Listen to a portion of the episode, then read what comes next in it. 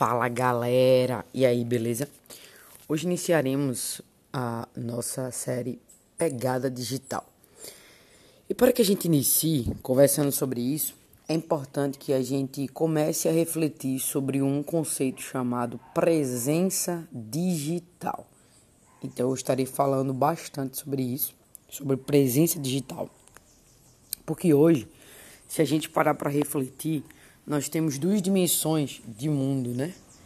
A dimensão física, tá? Que é a dimensão que a gente vive na nossa realidade, e a dimensão digital, pensando de uma forma mercadológica, tá certo? E de, vi e de vivência. Agora, se a gente fosse aprofundar um pouco mais é, em questões espirituais, a gente tem três dimensões, né? Mas enfim, seguimos. Então, com isso, o que é que acontece? A gente precisa começar a entender que com a chegada da internet, a gente começou a vivenciar todas essas, essas perspectivas de dimensões. Principalmente na questão do virtual e do presencial, todas essas questões que começaram a envolver a nossa presença tanto no mundo físico quanto no mundo digital. Então, se a, gente, se a gente pensa na perspectiva de presença, de estar presente, de estar de fato é, se mostrando, realizando tarefas, aparecendo em ambientes digitais e em, em ambientes presenciais, a gente vai entender o que é que significa essa tal dessa presença digital. Então, como o título da série diz, pegada digital é justamente onde é que você está deixando as suas pegadas. Você está deixando as suas pegadas em seu, em seu maior número de tempo, no físico ou no digital. Então vamos entender esse conceito, tá? Que é justamente o conceito de presença digital. E aí eu vou pegar uma citação aqui de uma grande autora, Marta Gabriel, em seu livro de Marketing na Era Digital. Então, em 2010, a Marta já refletia sobre isso. Nossa, há 11 anos atrás, hein, galera? Para para pensar que o mundo tá passando muito rápido, meu amigo. E daí, a gente começa a perceber que quando Marta, ela coloca à tona o conceito da presença digital, ela diz o seguinte: ela diz que se refere à existência de algo, ou seja, um ser humano, uma marca, uma empresa, uma coisa, etc e tal, em um ambiente digital. Ponto. Então, é justamente essa transposição, essa idealização de você se teletransportar, né? Então, a partir do momento que você está dentro da perspectiva física e está dentro de uma reunião, né, que está sendo realizada em uma plataforma digital, você tem uma presença digital ali naquela reunião, tá? Então, o que que acontece, né? Acontece que a gente precisa começar a refletir sobre isso em todos os aspectos da nossa vida, tanto no âmbito profissional quanto no âmbito pessoal. Por quê? Porque se a gente for pensar no contexto pandêmico, a nossa presença com as nossas redes sociais, eu digo redes sociais, pessoas, tá? A nossa interação social, ela era ditada há muitos anos atrás pela, pelos encontros, né, presencialmente. Agora, ela da pandemia para cá, ela começou a tentar reverter essa interação digital para uma interação mais, desculpa, essa interação física para uma interação mais digital.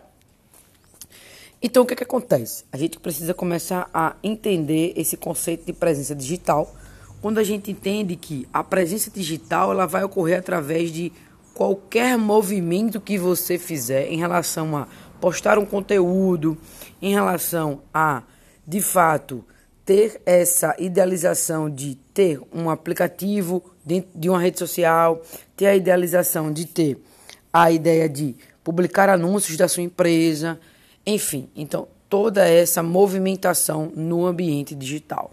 Então, se você tem algo existente no ambiente digital, então você tem presença digital. Agora, o que é que vai diferenciar o alcance dessa sua presença? Justamente a constância dessa sua presença digital. Então, quando a gente pensa nessa idealização de presença digital, a gente tem que se ligar que existem três tipos de presença digital. a presença, a presença digital, que é a presença digital própria, tá? Que vai ser justamente a idealização de conteúdos digitais da empresa, da sua própria vida, como um site que você tem da sua empresa, um blog que você escreve há muitos anos, os seus perfis nas redes sociais. E é uma presença digital que se torna gratuita. Ela é de graça, tá? O que dentro da perspectiva de marketing digital a gente chama de orgânico, tá? É natural, é da sua natureza. Você foi se adaptando e de forma natural você foi lá e se inscreveu naquela rede social, fez o site da sua empresa de uma forma natural, tá? E tudo sem custo, beleza? Então, dentro dessa idealização de uma presença própria, o conteúdo que você gera, ele é um conteúdo que vai ser trabalhado de uma forma gratuita e disseminado de uma forma gratuita, tá? Com a, a, o recurso que você tem ali, que aquela ferramenta digital te permite utilizar. Então, o segundo tipo de presença digital está relacionado com a presença paga. Opa! Então eu sempre costumo dizer o seguinte, né? O Zuckerberg, ele deixou de ser besta. Ele inicialmente ele tinha um Facebook lá, a galera começou a danou-se fazer fanpage, fanpage, mais fanpage. E aí começou a desmistificar, ou melhor, ressignificar e desmistificar a ideia de que eu posso sim utilizar o digital para ganhar dinheiro, para alavancar minhas vendas. Eu posso sim utilizar os negócios digitais como meus primeiros negócios de vida. Então foi exatamente nesses primórdios aí, né, que muitas empresas começaram a startar dentro do digital. Com isso, o que é que acontece? Acontece que o Zuckerberg, ele deixou de ser besta e disse, espera aí, eu posso monetizar essa rede social. E aí veio a onda da monetização, através do que? De uma presença digital paga. A partir do momento que você começa a gerar conteúdo, tanto pessoal quanto da sua empresa, vinculado a essas redes sociais, que buscam buscar links patrocinados, buscam buscar links pagos, o que lá no início, nos primórdios, na, na época da Web 1, que eu vou falar aqui sobre a evolução dessas webs no próximo episódio, estava sendo relacionado justamente com o quê? Com apenas anúncios, né? Anúncios em sites, em links patrocinados e dentro dessa idealização surge o Google ADS e o Facebook ADS. Então, consequentemente, todas essas questões que eram ditas gratuitas, ainda existe, óbvio, elas se transformaram em pagas e lhe geraram maior alcance, lhe deram maior assertividade. E quando a gente começa a entender isso, a gente começa a entender que a gente pode alcançar mais pessoas, a gente pode transformar vidas, a gente pode fazer novas relações e com isso a gente vai cada vez mais estar se jogando em redes e mídias sociais, que é justamente o local onde as pessoas se comunicam, onde elas interagem, onde elas se relacionam com o mundo.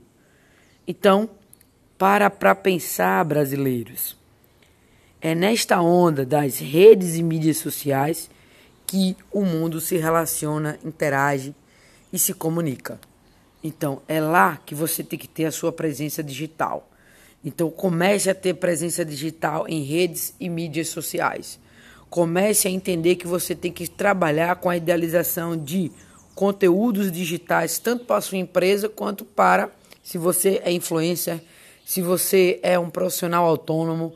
Então você está precisando, de fato, mergulhar nessa presença digital. Se você não sabe de fato o que é isso, está sabendo agora pela primeira vez esse conceito e quer tirar dúvidas sobre isso, tô deixando aqui meus contatos. Então, troca uma ideia lá comigo, mais aprofundada. Então, o objetivo, de fato, é você entender que a presença digital é importante. Importante para o seu crescimento. Importante para você estar antenado com o que está rolando no mundo, meu amigo. Então fica a dica aí para você, brasileiros. Bom final de semana. Espero que todos estejam bem. E o Brasilis Cast encerra agora. Fui!